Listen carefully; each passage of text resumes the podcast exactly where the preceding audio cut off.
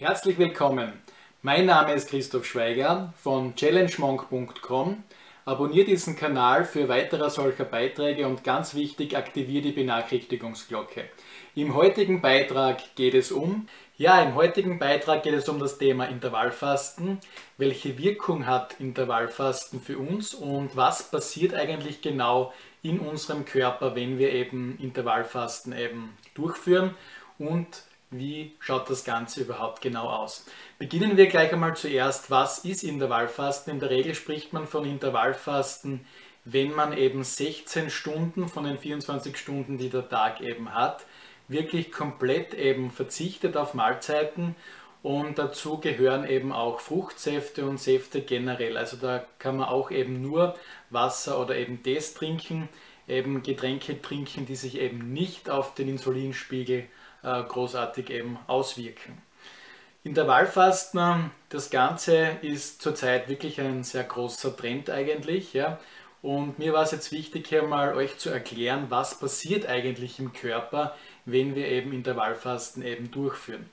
Also Intervallfasten, wie gesagt, dauert eben 16 Stunden. Das heißt jetzt äh, mehr oder weniger, wenn ihr nachmittags um drei die letzte Mahlzeit eben einnehmt und bis in der Früh bis eben 8 oder 9 in der Früh eben überhaupt keine Nahrung mehr zu euch nehmt. Ja. Das ist über die Nacht meiner Meinung nach natürlich leichter und ich würde eben auch hier jedem empfehlen, dass er eben das Abendessen hier auslasst, um eben hier auf die 16 Stunden eben mindestens zu kommen. Man spricht auch von mindestens 16 Stunden, da natürlich die positiven Effekte, umso länger man das Ganze, diese Abläufe mehr oder weniger oder diese Zeitspanne von 16 Stunden jetzt überschreitet, sprich 17 oder 8 Stunden eben sogar fastet am Tag, äh, die positiven Effekte eigentlich zunehmen. Aber das wie gesagt nur so am Rande. Was passiert jetzt im Körper? Also grundsätzlich Nummer 1 einmal, äh, durch das, dass ihr eben fastet, äh, bleibt eben der Insulinspiegel konstant, beziehungsweise es gibt nicht diese Spitzen, wie nach einer Mahlzeit. Also jeder von euch kennt es, wenn er jetzt einen Teller Nudel isst oder wenn er eben auch Pizza oder sonst isst, wird man in der Regel ähm, natürlich auch von Person zu Person unterschiedlich, aber dann wird man in der Regel müde und da sieht man eben, dass der Körper arbeitet, dass der Körper eben die Nahrung verdaut und dass eben auch der Insulinspiegel ansteigt.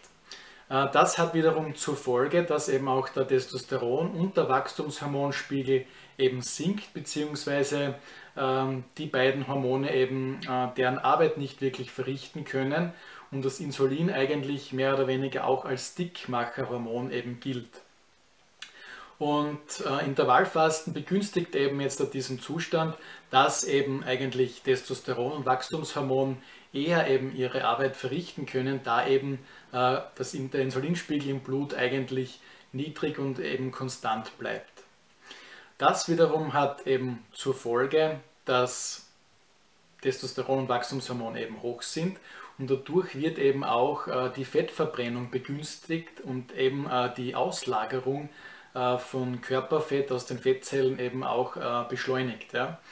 Und was weiters eben noch passiert ist, der Körper kommt so in eine Mini-Ketose, möchte ich schon fast sagen, ist es jetzt nicht wirklich, aber natürlich durch diese längere Zeit, durch diesen längeren Zeitraum, wo er eben keine Nahrung bekommt, muss er natürlich jetzt auf andere Energiequellen eben zurückgreifen. Das ist in der Regel äh, zuerst natürlich äh, die, die Kohlenhydrate, die jetzt in den Muskeln und so weiter und auch in der Leber und so weiter gespeichert sind.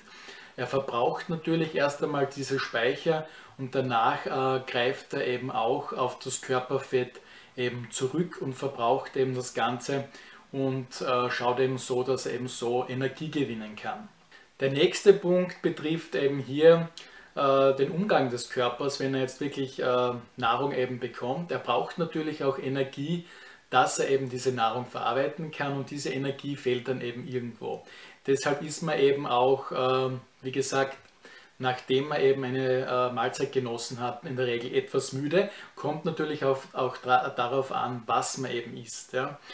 Und wenn man eben diese 16 Stunden nichts isst, wird man in der Regel, äh, wenn man eben die Eingewöhnungsphase von ein paar Tagen eben äh, überwunden hat, wird man in der Regel eben mehr Energie zur Verfügung haben, wird eben auch die geistige Frische, sage ich einmal immer, äh, wieder etwas zurückgewonnen haben, da eben der Körper wirklich Energie frei hat, um eben äh, ja, andere Dinge eben zu tun, als eben die Nahrung verdauen zu müssen. Ja. Und das ist eben auch ein riesengroßer Punkt, den sehr viele Leute eben hier äh, berichten, die eben schon über längere Zeiträume äh, Intervallfasten eben machen. Und zwar, dass sie wirklich energiegeladener sind und eben auch im Kopf und äh, ja klarer denken können einfach. Ja, und dass hier mehr Energie zur Verfügung steht. Ein weiterer Punkt ist natürlich auch, durch das, dass der Körper jetzt mehr oder weniger Zeit hat und eben mehr Energie frei wird, indem er eben nicht Mahlzeiten verdauen muss, können auch gewisse Reparaturprozesse eben wieder in Gang gesetzt werden und so kann sich der Körper viel besser wieder regenerieren. In der Regel macht er das eben in der Nacht auch, ja, nutzt eben diesen Zeitraum, wo er eben äh, jetzt nicht mehr oder weniger Mahlzeiten verdauen muss und da spielen natürlich noch andere Faktoren mit hinein in der Nachtruhe, aber grundsätzlich nimmt eben der Körper diese lange Zeitspanne her, um eben Regenerationsprozesse in Gang zu setzen. Und wenn wir eben diese Zeitspanne eben ausdehnen auf 16 äh, Stunden oder teilweise mehr, dann können wir von diesem äh, Prozess und von diesen Vorteilen eben auch hier profitieren. Ihr müsst euch vorstellen, äh, euer Körper hat den ganzen Tag mit so vielen Einflüssen von außen eben zu kämpfen und zu tun.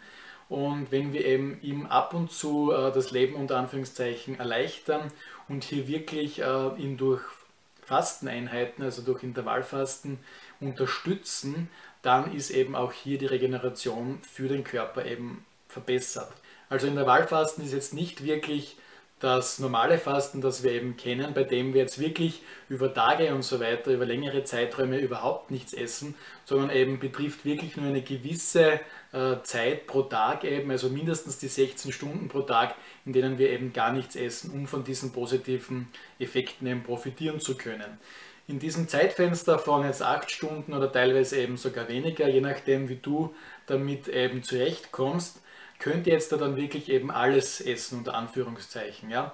Äh, das heißt jetzt nicht, dass ihr in dieser Zeit äh, natürlich ungesund essen sollt und so weiter und eben auch äh, von der äh, Kaloriengesamtmenge jetzt da mehr essen sollt, als was ihr sonst essen würdet. Das ist nämlich ein Teil, der eben vielen Leuten eben passiert. Also das kommt noch in einem anderen Beitrag, in dem ich eben über die Fehler beim Intervallfasten eben sprechen werde.